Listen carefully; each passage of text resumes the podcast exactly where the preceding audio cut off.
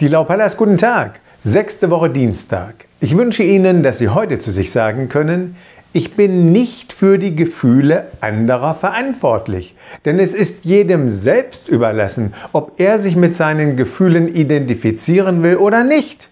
Ich kann nur dann lernen, dass ich für meine Gefühle selbst verantwortlich bin, wenn ich auch anderen den Freiraum lasse, für ihre Gefühle selbst verantwortlich zu sein.